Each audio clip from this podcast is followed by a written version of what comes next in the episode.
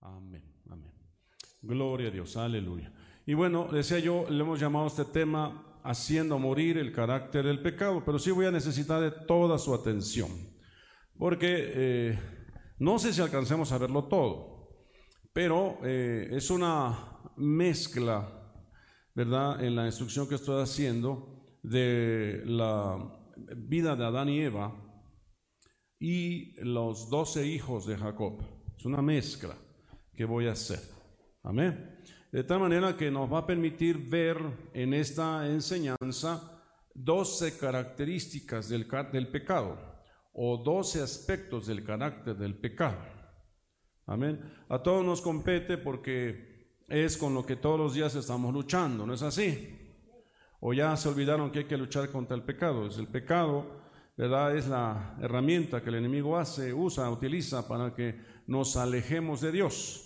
¿Verdad? Y al enemigo le conviene que usted peque para que usted no esté en la gracia de Dios, ¿verdad? Pierda usted eh, la bendición de Dios. Amén. Ya veíamos en las semanas anteriores un tema sobre los pecados inconfesos. Cuando no confesamos nuestros pecados, ¿qué nos ocurre? ¿Verdad? Eh, si nos alejamos de Dios, ¿verdad? Eh, hay, hay cambios en tu personalidad, hay cambios en tu humor, en tu estado de ánimo, eh, hay cambios en, en, tu conducta, en, tu palabra, en las palabras que usas. Es como una etapa de regresión. Yo hablaba las semanas anteriores de involucionar, ¿se acuerdan? Hablaba yo de involución en lugar de ascender, vamos descendiendo. Y eso que ya, ya estamos en el camino de Dios. Entonces, la idea de hoy es que veamos cuáles son las características o el carácter del pecado. De tal manera que lo detectemos, que eso nos ayude a detectarlo y poderlo combatir. Yo le voy a pedir que usted sea sincero con usted mismo, que si usted se identifica con un punto, con dos puntos, con tres, ¿verdad? O de plano con los doce, bueno, trabaje. Trabaje en su área, nadie va a hacer el trabajo por usted, usted tiene que trabajar en esas áreas de su, de su, de su pecado, ¿verdad? Para que eh, eh, finalmente usted sea una persona exitosa, bendecida próspera, agrade a Dios y entonces Dios le bendiga. ¿Se acuerdan ustedes de las abominaciones? Hay cosas que Dios abomina. Hablaba yo de la rebelión, ¿verdad? Hablaba yo de la impiedad. Eso Dios lo abomina. Pero hay cosas que a Dios le agrada. Entonces eso hablábamos en las semanas anteriores, ¿verdad? Hoy vamos a ver el carácter del pecado. Amén. Ok, entonces vamos a ubicarnos en dos temas. Uno es la historia de Adán y Eva es el Génesis capítulo 2, capítulo 3, ¿verdad? ¿Se acuerdan de Adán y la otra es los doce hijos de Jacob, ¿verdad? los doce hijos de Jacob eh, representan 12, 12 tipos de caracteres. Y esos 12 caracteres del pecado los voy a meter en la historia de Adán y Eva, para que ustedes eh, tengan la comparación en la vida de Adán y Eva y en la vida de los personajes, los hijos de Jacob. ¿Verdad? Bueno, entonces espero que ya estemos conectados, estemos ya listos. ¿Verdad? Ahí arriba usted ve el título, Haciendo morir. Hay que hacer morir. ¿Verdad? Este, eh, hablábamos de la importancia de morir al viejo hombre, lo hablábamos el miércoles. Estar preparados para la venida de Señor Jesucristo y hablábamos de ser. ¿Qué tengo que hacer para ser? Y eso está preparado. Es, por ahí decía un personaje, decía, ser o no ser, ¿verdad? ¿Y aquí se trata de ser? Si somos cristianos, o así como decía alguien, o somos o no somos. decía por ahí. Todo esto lo utilizo pues para que usted se identifique con el tema que estamos dando, ¿verdad? Muy bien. Eh, pienso con el texto base, voy a entrar en materia, hay que poner toda nuestra atención el tema. Romanos 6, 20 al 23 dice, porque cuando erais esclavos del pecado, erais libres acerca de la justicia. Pero, ¿qué fruto teníais de aquellas cosas de las cuales ahora os avergonzáis? Porque el fin de ellas era muerte, o es muerte, la paga del pecado es muerte. Mas ahora que habéis sido libertados del pecado y hechos siervos de Dios, ¿cuántos aquí son siervos de Dios? Amén, sí. Gloria a Dios, ¿verdad? Ya hablábamos, ayer hubo una boda aquí, eh, unos hermanos de allá de Tlaxcala se casaron en este lugar y uno de los requisitos para que tenga usted un matrimonio exitoso es que sirva a Dios. Dice, yo no sé ustedes, pero yo en mi casa serviremos a Jehová. Un requisito para que tu matrimonio sea próspero y bendito, ¿verdad? Por Dios, uno de esos requisitos es que le sirvan a Dios. Entonces, eh, dice, mas ahora que habéis sido libertados del pecado y hechos siervos de Dios, todos aquí fuimos llamados a ser siervos, todos los que ahora estamos en Cristo, tenéis por vuestro fruto la santificación y como fin la vida eterna. Entonces el, fin no es ser apóstol, el fin no es ser pastor, el fin no es ser un, hombre que haga sanidades y milagros y profecía, ¿verdad? Y, y que todo el mundo le aplauda, ese no es el fin. El fin es la vida eterna. Y el fruto es nuestra santificación. Es decir, tú tienes la obligación de santificarte, que quiere decir apartarme del pecado. Dejar el pecado, dejar el pecado, dejar la manera de pensar, mi manera de ser, mi manera de hablar, mi manera de conducirme, ¿verdad? Eh, mi, incredulidad, mi inseguridad, mi, eh, algunos son sabios en su propia opinión, dejar de ser tan sabios en su propia opinión, tan orgullosos, tan soberbios, dejar. Ese es el propósito, santificarse. Porque la paga del pecado es muerte, el peligro es morir sin Cristo, más la dádiva de Dios, el regalo de Dios es vida eterna. Tenemos como fin la vida eterna en Cristo Jesús, Señor nuestro. Amén. Puede ser que en el camino algunos tropiecen, pero que se vuelven a levantarse. Es el camino, tropezamos, pero nos levantamos, reconocemos nuestros errores y nos levantamos y vamos adelante, ¿verdad? Mientras haya vida y esperanza. Claro que hay de caídas a caídas, ¿verdad? Dice la Biblia que hay pecados de muerte por los cuales ya no se debe ni de orar. Hay algunos que por ahí su pecado ya es tan gravoso, tan gravoso que ya no existe regreso, ¿no? Sin embargo, si lo procuras, si lo procuras, si lo procuras, yo creo que Dios tiene misericordia. Amén. Eh, entonces, eh, eh, ahora dice también la Biblia que el que ha nacido de nuevo no peca. Si usted ha nacido de nuevo, usted aceptó a Jesucristo con todo su corazón, ¿verdad? Dios le está trasladando de las tinieblas a la luz a una vida nueva en Cristo. Solo que las costumbres y las tradiciones siguen jalando los hábitos siguen jalándonos. Entonces hay que luchar contra esas cosas. La carne nos sigue jalando. Pero ahora el Espíritu de Dios está en ti y lucha contra la carne. Es una lucha entre la carne y el Espíritu, ¿verdad? Eh, Gálatas, por favor. Gálatas. Es un recordatorio, solamente es una introducción para que este tema eh, este, caiga en lugares deleitosos, en el alma, en el corazón, lo podamos comprender, ¿verdad? y eh, fruto de esta enseñanza, ¿verdad? Eh, Gálatas 5, 16. 5, 16. Y además, como estamos en el año de la reivindicación, la reivindicación es un acto de justicia. Dios quiere vindicarnos.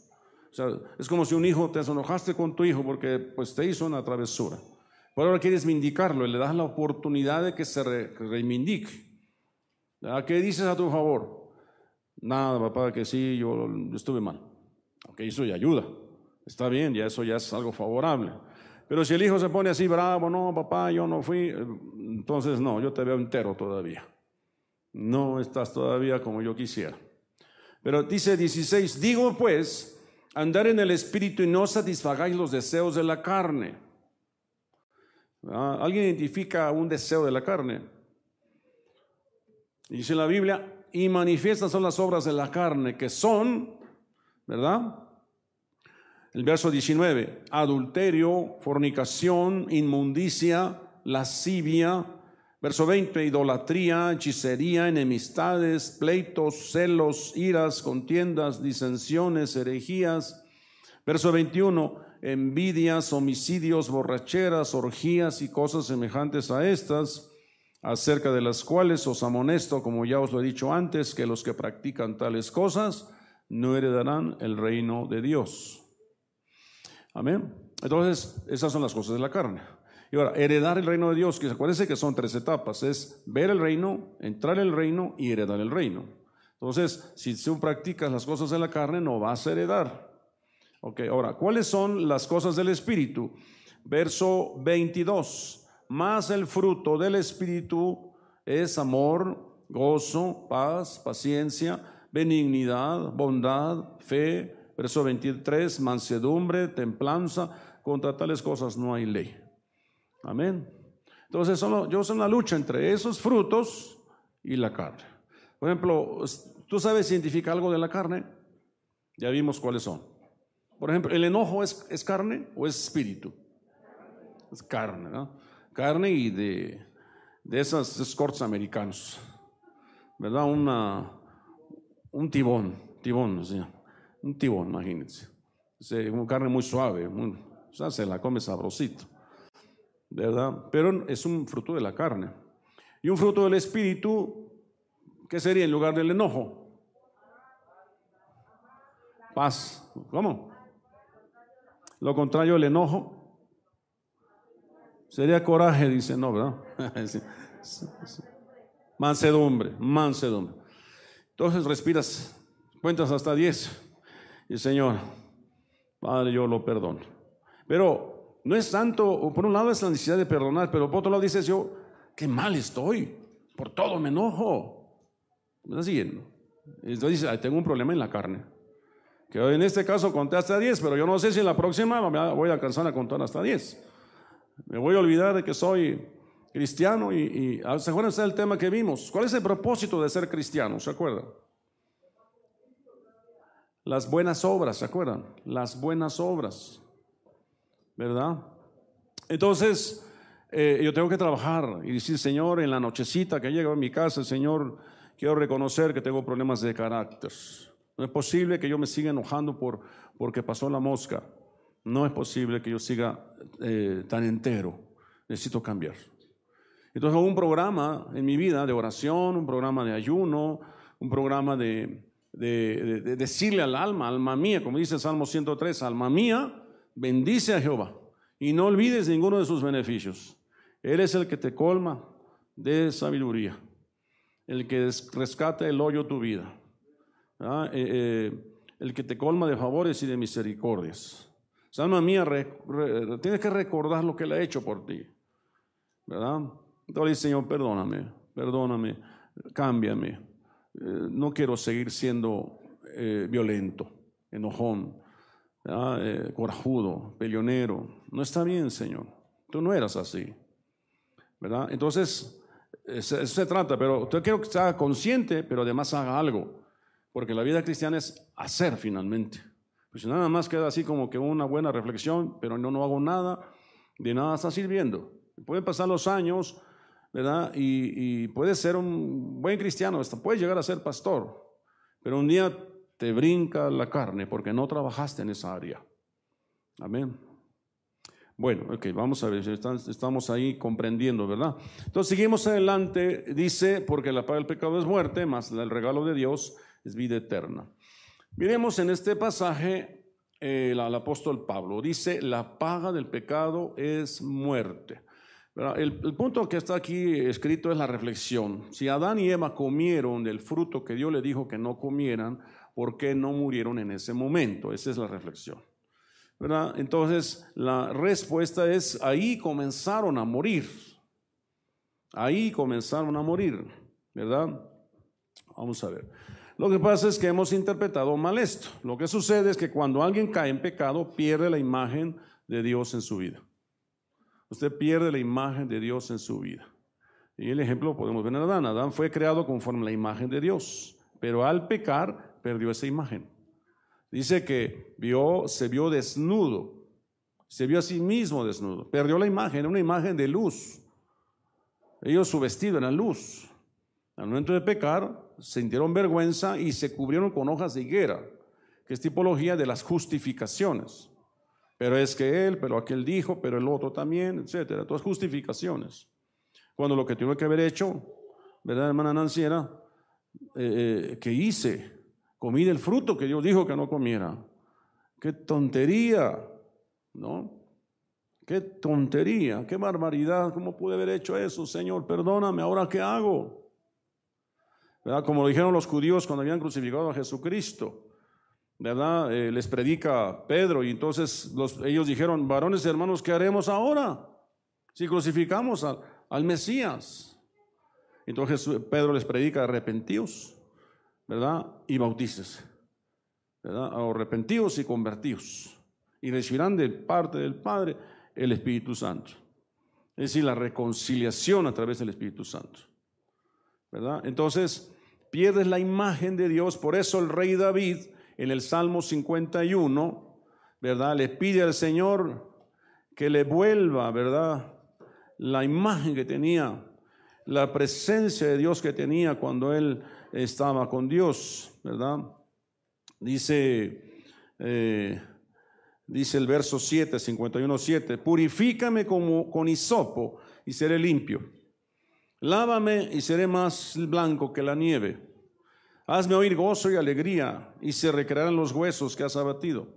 Entonces venimos, en la mañana oramos y digo, Señor, venimos a recrearnos aquí en tu casa, a recrearnos en tu presencia, en la, alabanza, en medio de tu, de tu Espíritu Santo, en, tu, en tu palabra, a recrearnos.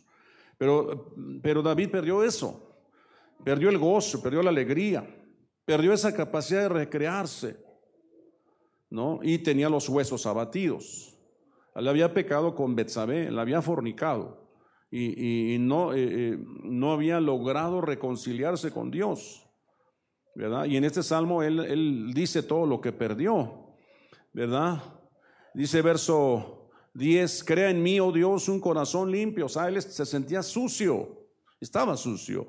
Y renueva en un espíritu recto dentro de mí. Haz un espíritu recto, ya no era recto. ¿Cómo puede uno estar recto con la mirada en alto cuando uno ha pecado? Uno no puede sostener la mirada a Dios. Y uno se agacha, uno dice, Señor, pero ¿cómo voy a estar aquí predicando? ¿Cómo voy a estar aquí cantando? ¿Cómo voy a estar danzando? ¿Cómo va a estar yo, Señor, verdad, eh, como si nada pasara? Entonces realmente me, me, da, me, avergüenzo y oro a Dios, Señor, perdóname, cámbiame.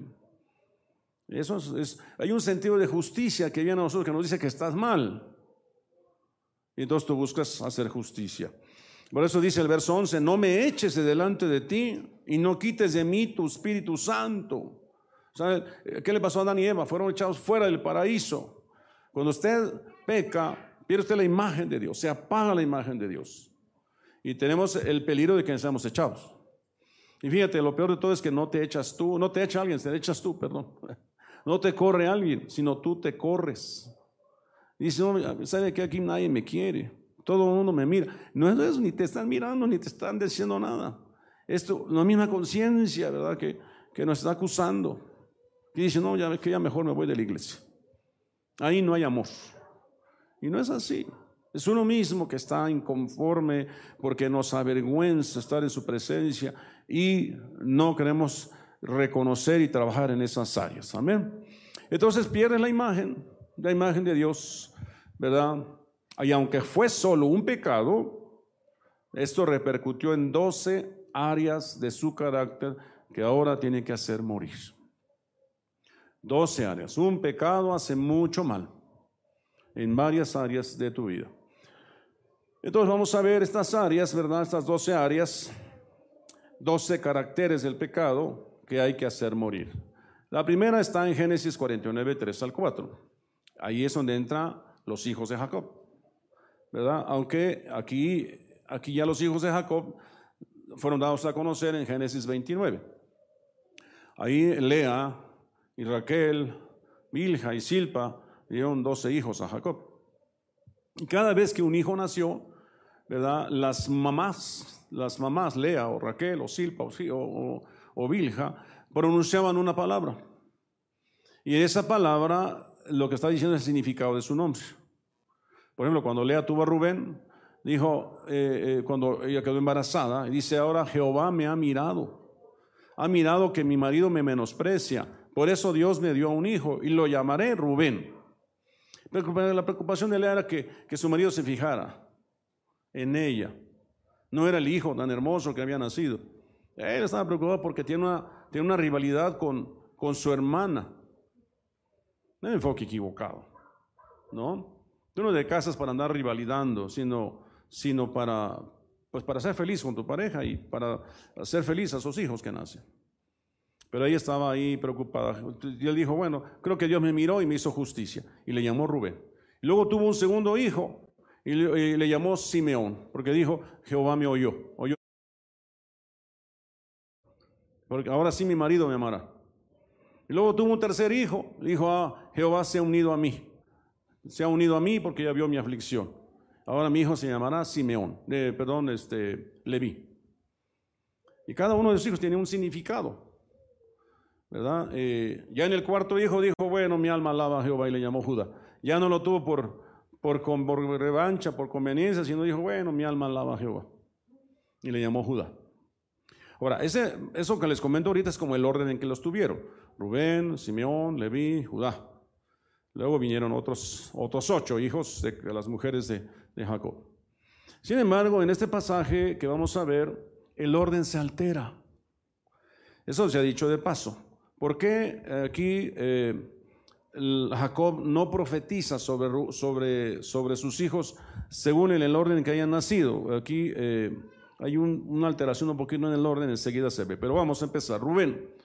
Rubén significa Él me ha mirado. Y dice, tú eres mi primogénito, mi fortaleza y el principio de mi vigor, principal en dignidad, principal en poder. Hasta ahí todo va bien. Impetuoso como las aguas, ahí ya empiezan las cosas a cambiar.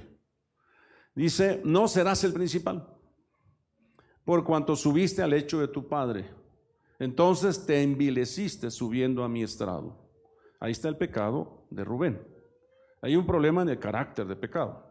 Rubén tenía un problema. Se subió al lecho de su padre. Y algunos piensan que tuvo relaciones con una de las mujeres de Jacob. Pues él era el hijo de Lea. Pero estaba Raquel, estaba Bilja y estaba Silpa. Y una vez que eh, muere Lea, eh, él, dice la Biblia que movió su lecho de su padre. Aquí sí que tuvo relaciones o con Silpa o con Bilja. ¿Verdad? Esa es, esa es una posibilidad. Y la otra es que él tomó una autoridad que no le correspondía y obligó a su padre que durmiera con una de sus, una de sus eh, eh, no, no fue Lea la que murió, sino Raquel la que murió. Primero murió Raquel y entonces eh, el padre elegía dormir con Milja o con Silpa o con Lea y él movió el hecho de su padre al de Lea, su madre. Era como, como influir para que prefiriera a su madre. Es un poquito eso. Esa es una posibilidad de interpretación. Y la otra es que tuvo relaciones con Bilja o con Silpa. Okay. Ahora, eh, vamos ahora a ver a la historia de Adán. Adán fue el primogénito, el primero en la tierra, principal en dignidad y en poder.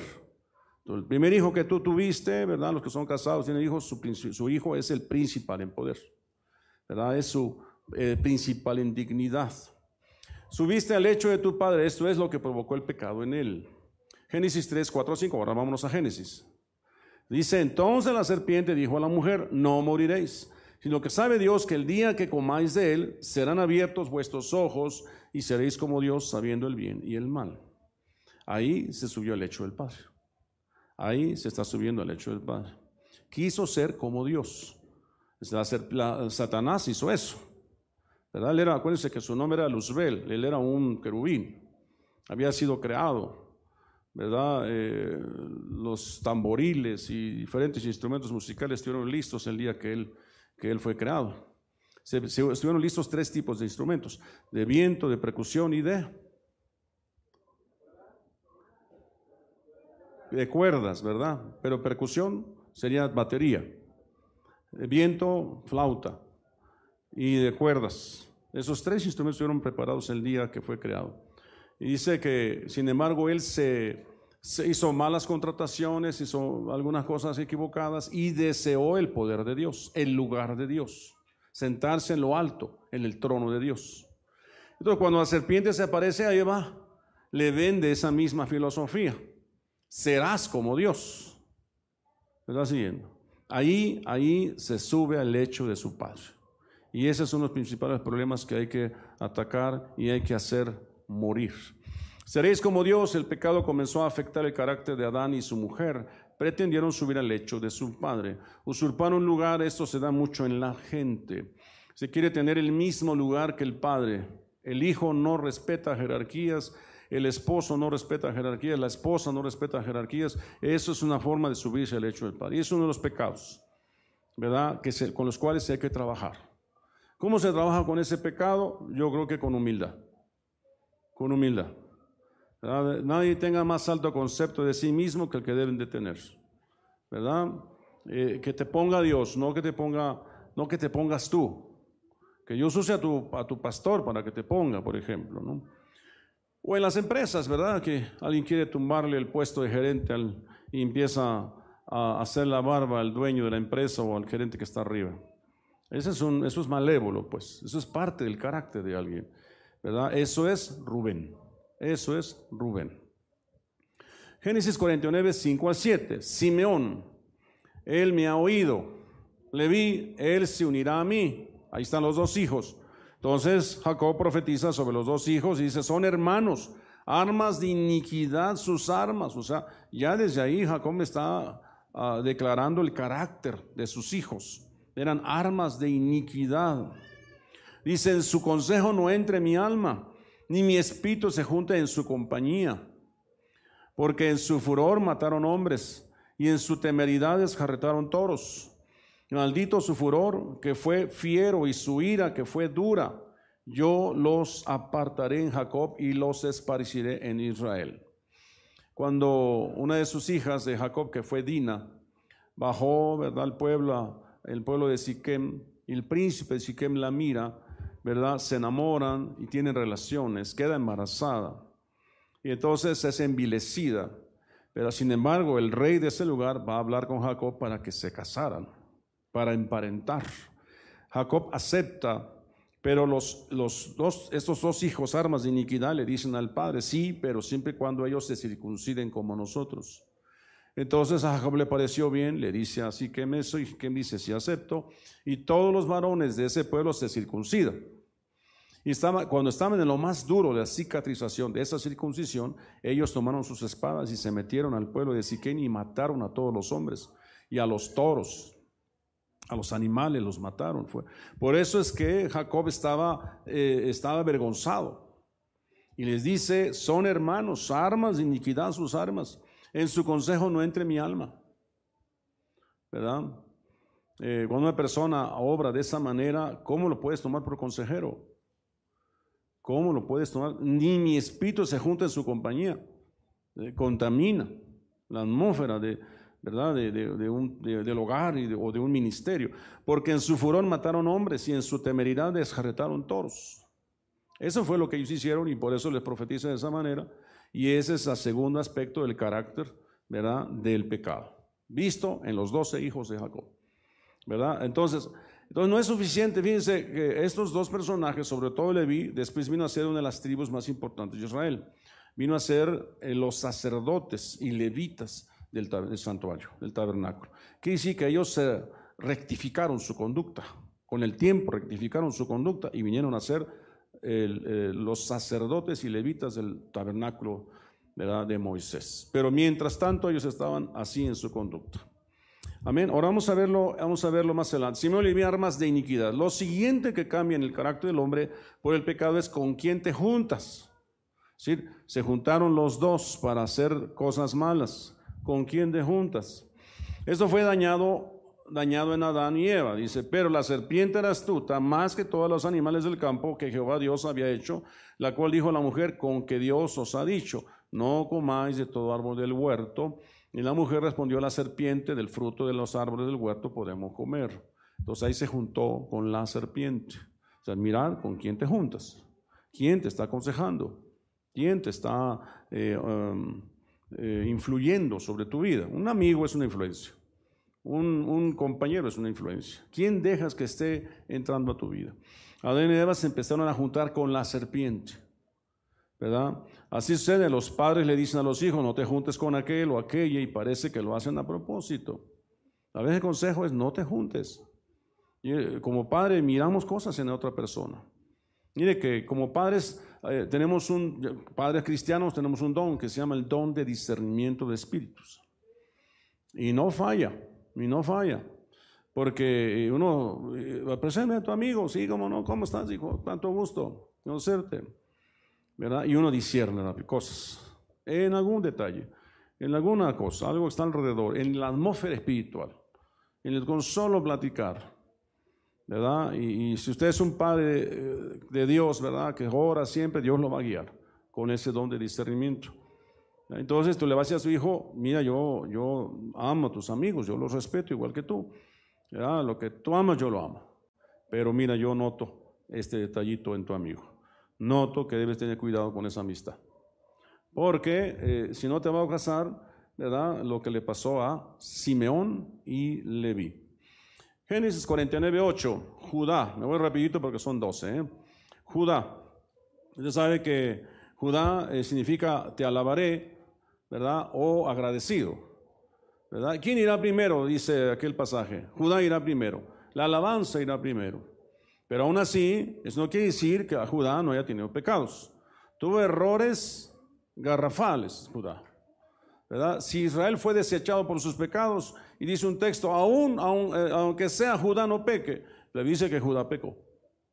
Judá pecó. Y cuando llegamos a la historia de, de, Jesús en el Nuevo Testamento, Judá ya había sido conquistado por Roma, ya no existía. Todas las doce tribus reales estaban dispersas, salvo, salvo Jerusalén, donde se encontraba Judá, precisamente Benjamín, pero estaban siendo conquistados por Roma. Sus pecados les habían alcanzado. Ya habían sido llevados a Babilonia 70 años por sus pecados. Y aunque habían, sido, aunque habían regresado, volvieron a pecar. El templo había sido eh, este, eh, de alguna manera este, contaminado ya. Herodes ponía su mano sobre ese templo para reconstruirlo. Bueno, te alabarán tus hermanos, le dice Jacob. Tu mano en la cerviz de tus enemigos. va bien. Los hijos de tu padre se inclinarán ante ti. Esa hay una profecía muy favorable, ¿verdad? Eh, otro, entonces aquí hay un problema en el carácter, ¿verdad? De Judá, que le faltó humildad. Dice, tener la razón siempre, que todo mundo se inclinará ante él. Así sucedió con Adán. Entonces el problema de Judá es que se ensoberbece. El problema de Judá es que, ah, no, tienen que eh, servirles. ¿Verdad? Ah, no, porque yo canto, porque yo toco, porque es Judá. No, los que, los que estén a estar en eminencia, tiene que ser el que sirva a todos. Quien quiera ser primero en el reino de Dios, tiene que ser el que le sirva a todos. Jesús era de la tribu de Judá. Y si yo no vine a ser servido, yo vine a servir. Amén. El mejor ejemplo de Judá, de un Judá reivindicado, restaurado, es Jesucristo. Pero vamos a verlos en Adán. Y el hombre respondió, la mujer que me diste por compañera me dio del árbol y yo comí. La mujer que tú me diste, Adán, perdió la humildad de reconocer su culpa. Quería que todos se inclinaran ante él. ahí vemos a Judá en el carácter de Adán. ¿Por qué no dijo, sí, Señor, yo pequé, yo comí del árbol? Es más, no digo que fue Eva la que me lo dio. Yo lo comí, punto. Quizás había alcanzado reivindicación, ¿verdad? Pero no, no lo dijo, no, no, la mujer que tú me diste. O sea, culpó a Dios, ¿para qué me das esa mujer? ¿Verdad? Ahí está Judá, ¿verdad? Un área en la cual tenemos que trabajar, ¿verdad? Génesis 49, 13. Vamos a Zabulón. Zabulón, él morará en mí, significa. En puertos de mar habitará, será para puerto de naves y su límite hasta Sidón. Una de las características de Zabulón eh, es que él, bueno, significa morada, y aunque significa morada, era de esperarse que se quedara en un lugar como lo hizo su, su hermano Isaacar. Sin embargo, Zabulón era, era eh, navegante, de hecho su bandera, su estandarte es una, un velero. Y, él, se dice que él salía, y trabajaba y traía, y le traía a su hermano Isaacar para que Isaacar viviera en tiendas. De hecho, la bandera de Isaacar es una tienda, una tienda de, campamento. ¿Verdad? Sin embargo, su nombre significa Él morará en mí. ¿Verdad? Eh, sin embargo, en el texto dice que se pone límites hasta Sidón, dice. Otra cosa que cambia el pecado en el carácter del hombre se debe hacer morir el ponerse límites el ponerse límites. ¿Y cómo podemos aplicar el poner los límites? A veces decimos, no tengo, oye, vamos a hacer esto, no tengo. Oye, mira que hay un proyecto en la iglesia, no tengo. Me pongo límites. Cuando en Dios no es así. En Dios caminamos por fe. Sí hay que tener una programación de nuestra economía, pero si tú te metes en la dimensión de Dios, eh, eh, Dios te puede dar, Dios te puede proveer. Yo me acuerdo que yo iba al instituto con 10 pesos en la bolsa, pero yo quería ir y yo iba. Y un boleto de metro, y vámonos hasta allá, hasta Iztapalapa. Y ya regreso, pero luego averiguo, porque era fe. Y así terminé el instituto. ¿No? Entonces caminas, fuimos a Venezuela por fe. Por fe fuimos a Venezuela. Nunca le dije Señor, no, Señor, si está bien caro el boleto. Hablaban de 30 mil pesos el boleto. Ya algunos, algunos podían decir, no, pues ya desde ahí ya no voy. No, vamos. Dios, ayúdame, ¿no? provéeme. ¿No? El apóstol estaba en Estados Unidos y no me había dicho qué íbamos a hacer, cómo le íbamos a entrar a ese viaje. Y lo primero que hizo, llegó a México a hablarme. Apóstol, perdone el que no le he hablado. Ya, dice, pero nos vamos a Venezuela. ¿Verdad? Y, nada más que me da mucha pena. Sí, apóstol, usted diga. necesito que me apoye con esto. Claro que sí, apóstol, con gusto. ¿No? Y con buena cara. ¿No? Sí, con gusto, apóstol. Y claro, hasta luego. Y Señor, ayúdame, provéeme. No, no dudo que tú tienes poder para proveerme, para suplirme. Y, y, quería el resultado a más al día siguiente. Amén. Entonces, eh, eh, si realmente moramos en Dios, pues Él lo provee. Si Él invita, dice un dicho, así decían mis apóstoles, Él paga. Pero si nos ponemos límites, estamos pecando. Génesis 2, 8, 9. Y Jehová Dios plantó un huerto en Edén al oriente y puso allí al hombre que había formado. Y Jehová Dios hizo nacer de la tierra todo árbol delicioso a la vista y bueno para comer, también el árbol de vida en medio del huerto y el árbol de la ciencia, el bien y el mal. Dios no le puso límites a Adán, le dijo, todo lo que quieras puedes comer. Pero cuando el hombre cae, se comienza a poner límites él solo. Esta es una característica de un hombre con pecado. Ponerle límites yo no puedo, no tengo. O sea, consecuencia del pecado. Dios te dio todo. Solo el único, el único límite que Dios le puso es de todos los árboles del huerto puedes comer, de todo lo que quieras. Pero del árbol del bien y no debes de comer. O sea, no peques, no desobedezcas. ¿No? No toques eso, eso es de Dios. Entonces Dios probó el corazón del de, hombre. Él puede haberse ido a agarrar del árbol que quiera. Ahora que fuimos allá a Venezuela hay fruta que usted no conoce. Eh, yo no he visto acá en México. Y la comimos y estaba sabrosa. Bueno, ya comen mucho la yuca, así la conoce la yuca. Para todo es yuca. Para todo es yuca allá. Y vaya que a mí me gustó. Tipos de pescado me dieron, me dieron róbalo, eso sí lo conocemos, pero el apóstol le tocó un pescado que yo nunca he escuchado su nombre. ¿No? Entonces, eh, eh, ahí tenía muchas opciones. Sin embargo, se fueron precisamente con el árbol que le dijeron que no comiera. Parece que te dijeron que lo hicieras. ¿No le dice usted a veces a sus hijos así? No vayas y parece que te dije que fueras. No, parece parte del carácter del pecado. Parte del carácter del pecado. A eso no te pones límites. Ah, pero cuando ya pecaste, entonces sí. Ah, no, me escondo, ¿verdad? Me justifico. Digo que ella fue. Empieza a ponerme ¿verdad? Este, en lugar de reconocer. Génesis 49, 14 al 15. Vamos a hablar de Isaacar, el quinto carácter del pecado. Isaacar, él me ha dado mi recompensa, es lo que significa. Asno fuerte que se recuesta entre los apriscos. Dice, un aprisco es un lugar seguro. Y vio que el descanso era bueno y que la tierra deleitosa y bajó sus hombros para llevar. Y él sirvió en tributo. Entonces es una profecía de su padre. No parece ser una profecía mala, ¿verdad? Sin embargo, sin embargo, él lo interpretó de otra manera. Otra cosa que el pecado cambia en el carácter es el hombre se que comienza a dejar llevar por la vista. Dice, vio que el descanso era bueno. ¿Qué le pasó a Eva? Y vio que el árbol era bueno para alcanzar la sabiduría. Ese fue el pecado que vemos en Eva. Y vio la mujer que el árbol era bueno para comer. Amén. Entonces, aunque tú veas, aunque tú veas, tienes que orar a Dios, ¿no? David iba a la guerra y cuando iba a la guerra se oraba. Señor, son pocos los que vienen contra nosotros. ¿Debo ir a la guerra o no debo ir? Y su gente le decía, vamos a la guerra, David, son pocos. Y yo le decía, no vayas. Y cuando eran muchos, decía, debo ir a la guerra. Y su gente le decía, no vayamos, son muchos. Y Dios decía, vaya porque te los he entregado. Amén. Era para que Dios se glorificara, no para que el hombre se glorifique. Si fuimos a Venezuela no fue porque fueran mis fuerzas. Si vas a ir a algún lado, va a ser en las fuerzas de Dios, para que Él se glorifique. No para que tú digas, no, yo lo hice ¿verdad? Trabajé duro para ir. No, es Dios que tiene que glorificarse. De eso se trata, de honrar y glorificar a Dios. Dice el hombre y la mujer se comenzó a dejar llevar por la vista. Cuando la gente se deja llevar por la vista, se vuelve necio. Necio.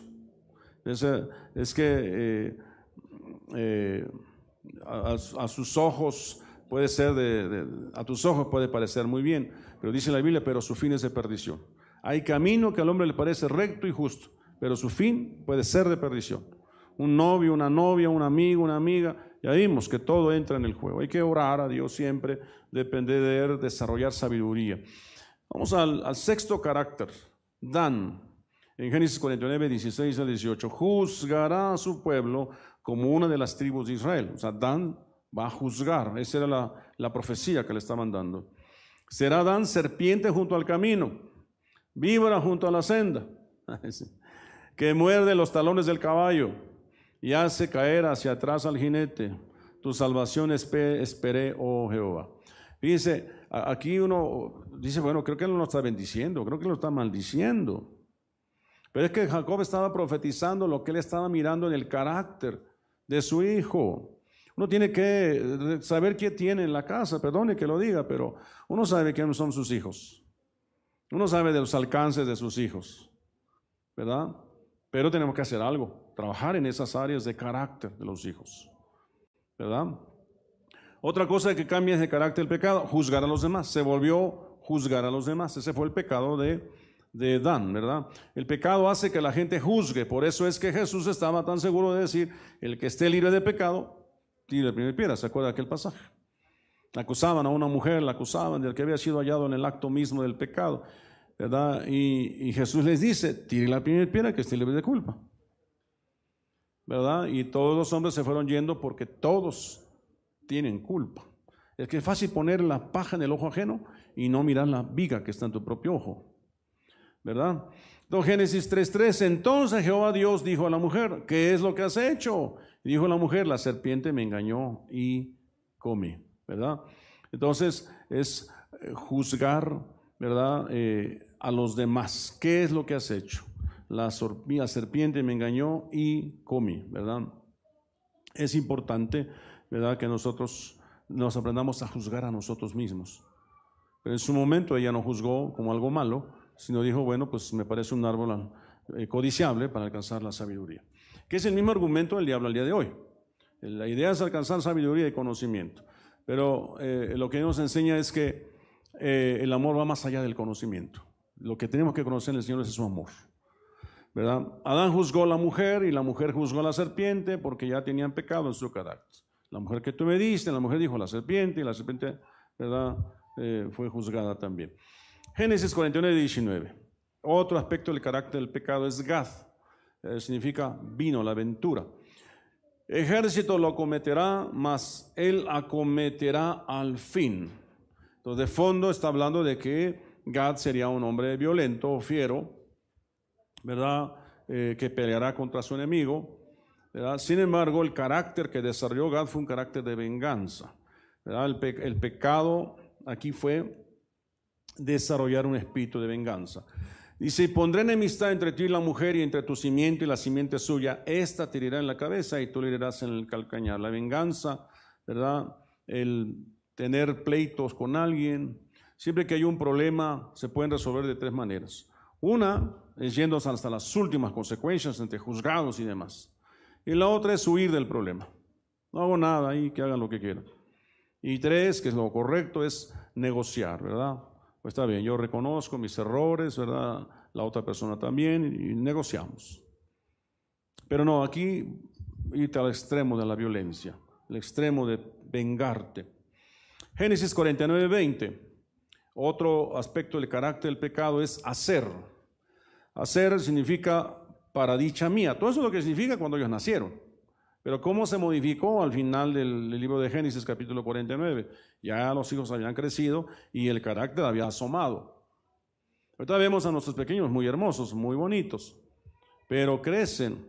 Ahora, ¿qué los, qué los hizo cambiar o qué los hizo tener un, carácter así? Bueno, eh, quiero decirle que de alguna manera los hijos son una impronta de nosotros. una, una repetición de nuestro carácter, una repetición de lo que hemos sembrado en ellos. Aunque muchos de ellos traen un temperamento y traen una maldición ancestral que está obrando en ellos y que los está empujando a algo. ¿Verdad? Pero a nosotros como padres nos corresponde trabajar, redireccionar esas, esas tendencias de nuestros hijos. Es un trabajo continuo. Pero si no trabajo con ellos, si al contrario lo que ven en mi hogar eh, es este, eh, alcohol, pleitos, gritos, golpes, los hijos no van a tener para dónde jalar, pues, ¿verdad? Se van a ser llevados por su propia naturaleza, ¿verdad? Pecaminosa. Entonces el pan de hacer será sustancioso, es lo que está profetizando su padre, y él dará deleite al rey. Entonces, eh, será que sí que habla de una bendición, de una, será un hombre próspero, dará incluso deleite al rey, será un hombre próspero. ¿verdad? El pan de él será sustancioso. Podemos hablar del pan, puede ser, puede ser eh, eh, el, el, sustento, el alimento que da a los demás. Pero tan deleitoso es que le da sustento al rey. Entonces, una posible interpretación sería el materialismo un pecado, una, del carácter, una característica del pecado es materialismo. ¿Verdad? Eh, solo ver para sacar la necesidad física. Vamos a ver aquí una cita. Y al hombre dijo, por cuanto obedeciste la voz de tu mujer y comiste, o sea, vio para su necesidad, y comiste del árbol que te mandé diciendo, no comerás de él, ¿verdad? Maldita será la tierra por tu causa, con dolor comerás de ella todos los días de tu vida, ¿verdad? Es el, el raíz de todos los males, es el amor al dinero, ¿verdad? Es decir, enfocar nuestro carácter de pecado eh, creyendo que es una situación eh, eh, que viene de Dios y enfocarla hacia el materialismo. ¿Verdad? Eso, eso no es otra cosa más que una manifestación del carácter del pecado de esa persona. Por ejemplo, estábamos hablando allá con la gente en Venezuela y decíamos que aquí en México decimos codos a los que no dan, ¿se acuerdan? Y allá les llaman mano de iguana. ¿Por qué mano de iguana? Porque tienen las manos así, dice. Está bien. Son forma en que ellos tienen de expresar su cultura. Porque no la sueltan, pues. Y bueno, pues eh, eh, la Biblia enseña, la enseña que cuando tú abres tu mano, Dios la llena. ¿Verdad? Eh, en Dios las cosas son diferentes, pues. Pero cuando te vuelves primero tú, luego tú y al último tú, es una filosofía del mundo bueno, pues eso tiene que ver con el carácter de pecado del hombre. Son áreas en que hay que trabajar. ¿Cómo trabaja Dios en nosotros esa área? ¿Verdad? Eh, dando el diezmo y la ofrenda al Señor. ¿Verdad? Y aún habla de limosnas también. Génesis 41, 21. Neftalí significa con luchas de Dios. Sierva suelta que pronunciarás dichos hermosos. ¿Verdad? Sierva suelta. Habla de insurrección. Sierva suelta la insurrección. Es otra cosa que provoca el pecado y que debemos hacer morir. Y Dios le dijo, ¿quién te enseñó que estabas desnudo? Has comido del árbol que yo te mandé que no comieses, ¿verdad? Entonces, insurrección es otro aspecto del carácter. Se tiene que ver con rebelión. Insurrección, rebelión, desobediencia, ¿verdad? Hasta ahí vamos bien. Número 10, eh, José, que fue el onceavo hijo de Jacob. Aquí dice a 10, pero porque vimos a Simeón y Levi juntos en un solo punto, entonces son 11. Este es el 11. José significa añadidura. Rama fructífera junto a una fuente cuyos vástagos se extienden sobre el muro. Le causaron amargura, le asatearon, le aborrecieron los arqueros, mas su arco se mantuvo poderoso y, sus, y los brazos de sus manos se fortalecieron por las manos del fuerte Jacob, por el nombre del pastor, la roca de Israel. Si habláramos de uno de los hombres, de los hijos de Jacob, que fue más bendecido, fue José. Un hombre que, que aunque sus hermanos lo vendieron, él, permaneció confiado en el sueño que Dios le había dado. Que aunque lo acusaron de haber abusado de la esposa de Potifar, de la cual es mentira, ¿verdad? Porque él huyó y lo metieron en la cárcel, sin embargo, él esperó en Dios. Un hombre que esperó en Dios el cumplimiento de sus sueños y visiones, ¿verdad? Sin embargo, el pecado que podemos ver aquí en este pasaje, en el carácter de José, dice ahí junto a la fuente, ¿verdad? Acuérdense que hay semilla que cae junto al camino. Hay semilla que cae entre piedras, hay semilla que cae entre espinos y hay semilla que cae en buena tierra. y quedarnos junto a la fuente puede ser peligroso. junto a la fuente no es, la, no, es, no en la fuente. El pecado provoca conformismo, estar junto a la fuente. Yo puedo estar aquí en la iglesia, pero junto, a, junto, no estar dentro. ¿Verdad? Junto al camino, junto al Señor, pero no con el Señor. Cuidado, trabaje con esas áreas de carácter. A veces el alma le es traicionera, el pensamiento es traicionero. Y el alma dice, pues ya nada más voy a ir y me voy a sentar allá atrásito. ¿Verdad? Eso puede ser un pensamiento. Ya no me voy a involucrar en nada. Eso es peligroso. Quedarse junto al camino. Y lo sacó Jehová del huerto del Edén para que labrase la tierra de que fue tomado. Echó pues fuera al hombre y puso al oriente del huerto del Edén querubines y una espada encendida que se revolvía por todos lados para guardar el camino del árbol de la vida. Y se quedó ahí, fuera del camino, fuera del huerto del Edén. No dice la Biblia que haya hecho esfuerzos por regresar, por ejemplo. No, había una espada que revolteaba el árbol de la vida para que nadie echara mano de ello. Pero no vemos en, Adán una actitud ¿verdad? De, búsqueda, ¿verdad? de reivindicarse con Dios. Uno tiene que buscar reivindicarse y no quedarse junto al camino, uno tiene que insistir. Adán se conformó a vivir fuera del huerto, junto a la fuente. El conformismo debemos hacerlo morir. Acuérdense que en el huerto de Edén había cuatro ríos que rodeaban toda la tierra, que irrigaban toda la tierra. Había oro, berilio, había muchas cosas preciosas. Y él se conformó con quedarse afuera. Después de, haber estado en un lugar eh, en un paraíso, se conformó de estar al lado, junto. Amén. No haga eso, no haga eso, vámonos a más. Amén. Vamos a ver eh, el último, Benjamín. Otro, en este personaje también vemos otro, otra característica del carácter del pecado de Adán, que fue Benjamín, hijo de la mano derecha, su significado. Dice, el padre le dice, es lobo arrebatador. A la mañana comerás la presa y a la tarde repartirás los despojos. Dice, en la mañana hace una cosa y en la tarde hace otra. Un, lobo vivir de apariencia. Acuérdese que se vestirán como, eh, eh, como ángel de luz, dice un pasaje, ¿no? Eh, tenemos que tener cuidado porque dice, Pablo dice a la iglesia de allá en, en, Asia, ¿verdad? Les dice, dice, cuando yo me vaya entrarán lobos que querrán arrebatar el rebaño lobos. Un lobo no viene con buenas intenciones. Entonces, vivir de una apariencia. Lobos vestidos de ovejas. Para hijo, eh, parece hijo, pero es lobo. Génesis 3.7. Entonces fueron abiertos los ojos de ambos y conocieron que estaban desnudos. Entonces cosieron hojas de higuera y se hicieron delantales. Ese es un lobo. Alguien que se vive de apariencias.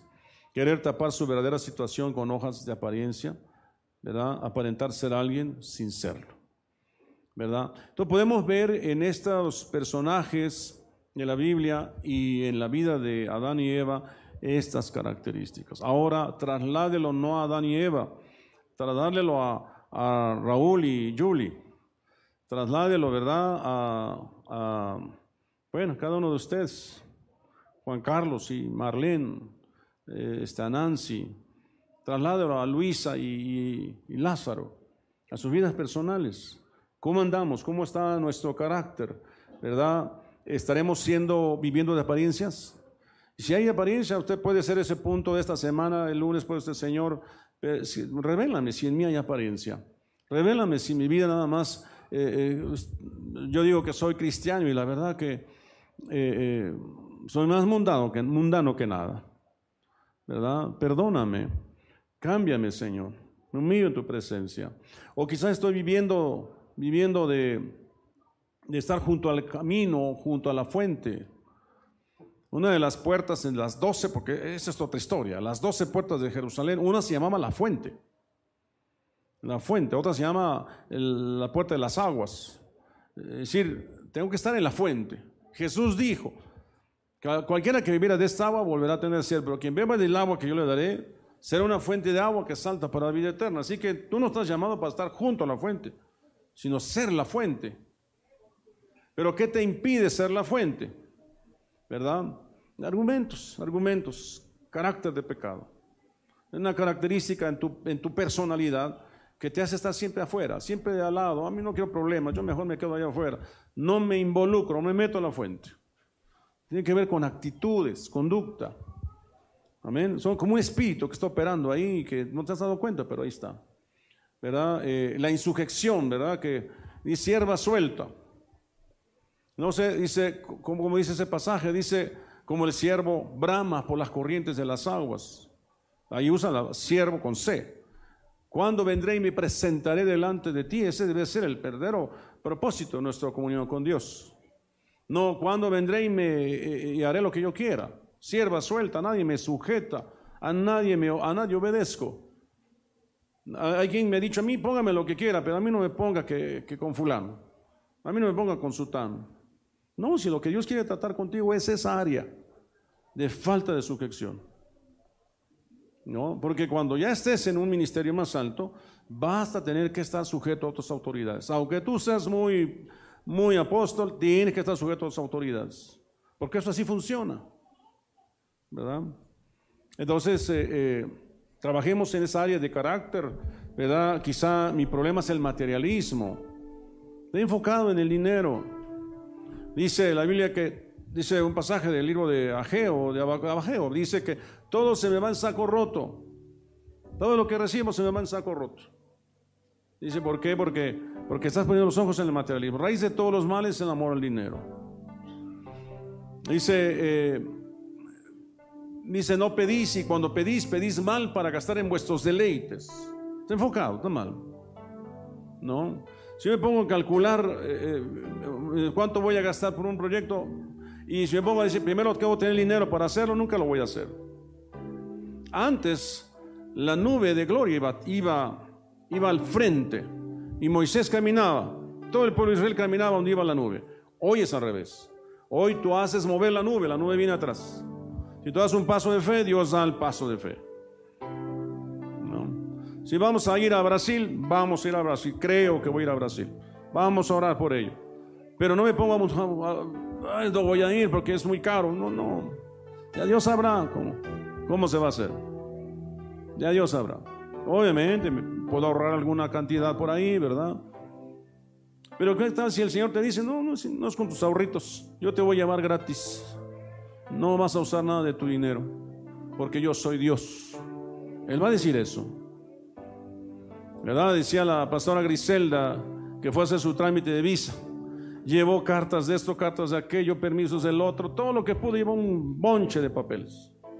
Y cuando llegó a la visa, ¿verdad? Dice que no le pidió ni un solo papel. ¿Cómo se llama? ¿A qué va? Está bien, ahí está su visa.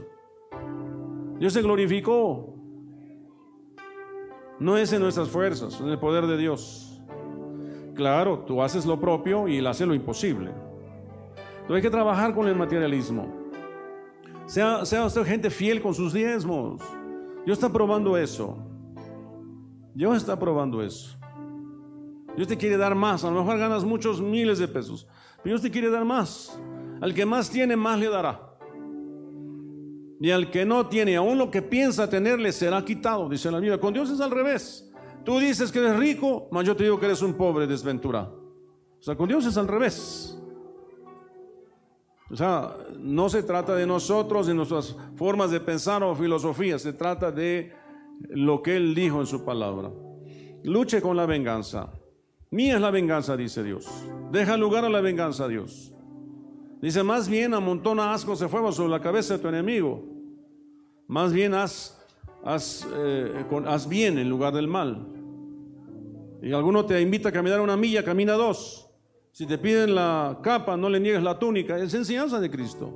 Y esa tienes que ponerla en práctica. ¿No? Eh, este, no la ponemos en práctica porque tenemos estos aspectos del carácter de nuestro pecado, de nuestra personalidad, tenemos nuestros argumentos. Creemos que somos más que Dios. Y no. Áreas de juzgar a los demás. Nos gusta poner la paja en el ojo ajeno y sin darnos cuenta de la viga que tenemos en nuestro propio ojo. Es que yo pensé, es que yo creí. No, no, es morir. Ya no, ya, ya no soy yo, sino eres tú. Ya no vivo yo, más vive Cristo en mí. Lo que ahora vivo en la carne, lo vivo en la fe del Hijo de Dios. Esto es por fe. Amén. Entonces, eh, eh, intentamos trabajar en esas áreas de carácter Estoy haciendo un pequeño repasito, ¿verdad?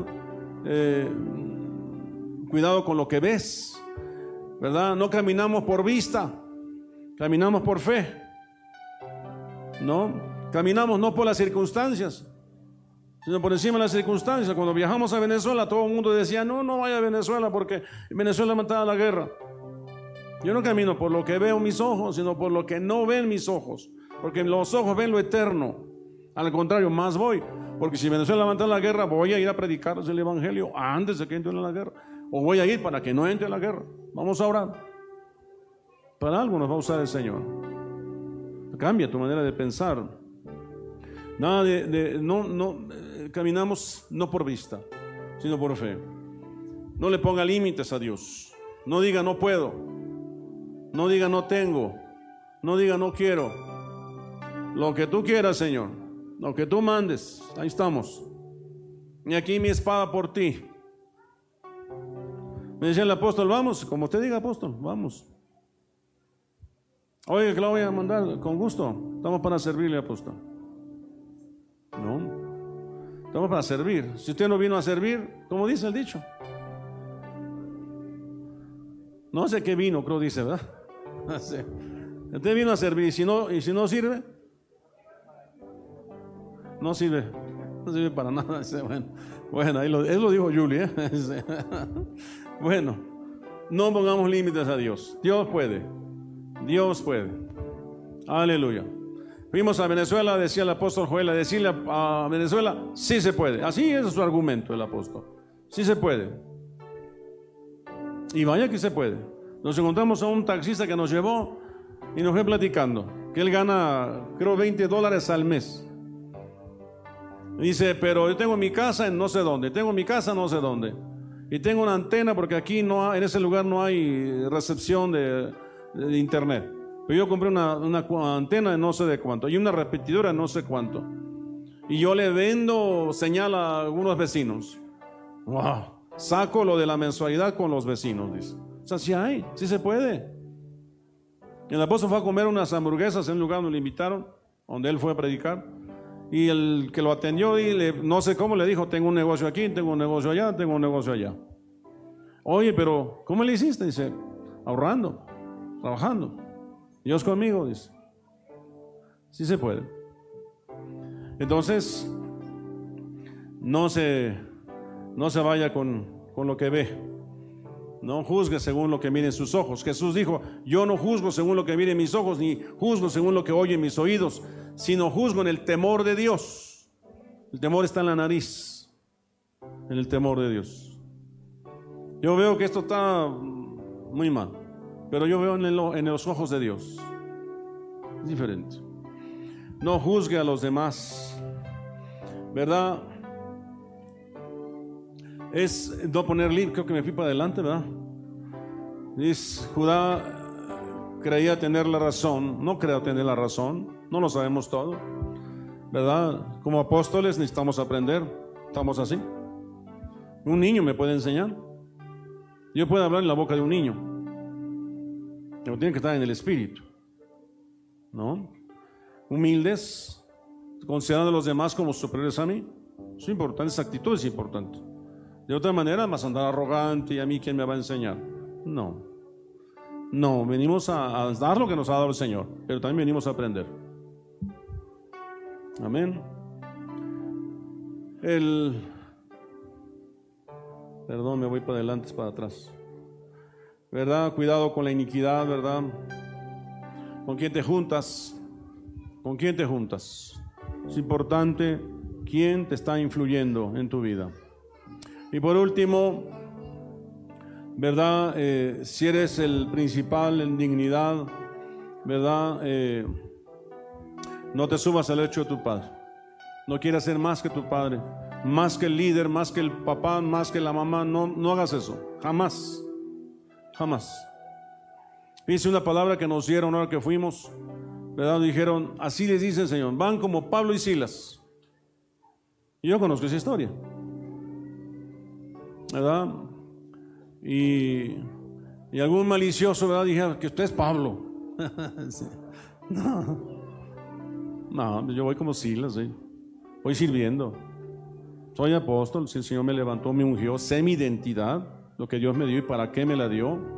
Pero no me la dio para que ponga alfombra, alfombra roja. Me la dio para decirle a los principados y potestades la multiforme sabiduría de Dios. Para dar a conocer la sabiduría de Dios. La sabiduría de Dios dada a conocer por los hijos. Que Él engrandezca a Dios. Yo vengo sirviendo. Yo vengo aquí sometido, sujeto, ¿verdad? Eh, se trataba de implementar la visión del apóstol allá y todo el tiempo le di la honra al apóstol, a la visión que él lleva y todos los planes que él tiene para Venezuela. Y nos, unimos a esa visión. Pues tú quieres ser discípulo, una de las cosas tienes que unirte a la visión de, de tu pastor. Asociarte a su visión es el primer requisito. Y después, ¿verdad? Consagrarte, porque es un privilegio santificarte, ¿verdad? Tener suficiente comunicación, importante, ¿verdad? Y dejar que te demuestren cómo se hacen las cosas. Tú vienes a aprender, aunque ya las sepas. Tú vienes a aprender a hacer las cosas a la manera de quien va al frente tuyo. Y después, si me delega, lo hago como me dijo que lo hiciera. Y me voy a dejar supervisar. Y si me supervisa, está bien. Y un día me va a decir, vaya, Vaya, usted aprendió. Y no voy a decir, ya lo sabía, ¿no? No voy a decir como Pablo que dijo, y los que eran columnas, nada me enseñaron. No, no, no es así. ¿Verdad? Cuidado, porque puede ser un problema de carácter de pecado. No, hay que trabajar, hay que estar pila, estar vivos, despiertos. Porque el enemigo está como león rugiente, viendo a quién devorar. No, que están bien cuidadosos. Cuando siempre doy la enseñanza, luego voy a mi casa y me pongo a escuchar la enseñanza y digo, qué burrada dije, Señor, perdóname. ¿Qué cosa dije? Porque uno habla. Y en la abundancia de palabra hay pecado también. Entonces siempre me estoy revisando. Y digo, Señor, tengo que predicar sobre la humildad, porque a mí me falta humildad ahí. O algo, ¿verdad? Según sea. Amor o qué sé yo. Amén. Entonces tienes que revisar el área en que estás por ahí, ¿verdad? Fallando en tu carácter. 12 áreas de carácter. 12 áreas. ¿Verdad? Ahorita vimos el orden, verán que aparecen. Este orden se perdió. ¿Quién irá primero? Judá irá primero. ¿Verdad? Y, ya se alteró el orden de todos los, los, el orden de los hijos de Jacob, porque cada quien fue perdiendo su posición y algunos se quedaron fuera. Benjamín en Apocalipsis ya no aparece. Dan ya no aparece. Tomó su lugar Leví, ¿verdad? Eh, Manasés, los hijos de José. Ya no aparece José, aparecen sus hijos, Manasés y Efraín. Entonces, ellos dos, otro tome su lugar. Tenemos que tener cuidado. Es un privilegio para mí yo haber ido, pero cualquier otro puede ir, ¿verdad? Así que Damos gracias a Dios porque Él tenga en nosotros misericordia y nos tenga por fieles, a pesar de nuestras imperfecciones. Amén. Oramos o pedimos perdón. ¿Qué hacemos? Mejor pedimos perdón, ¿verdad? ¿Decimos amén o decimos ay? Amén. Ay, amén. Gloria, vamos a ponernos de pie y vamos a orar. Cierre sus ojos. Señor, mi Dios, Señor nuestro Dios.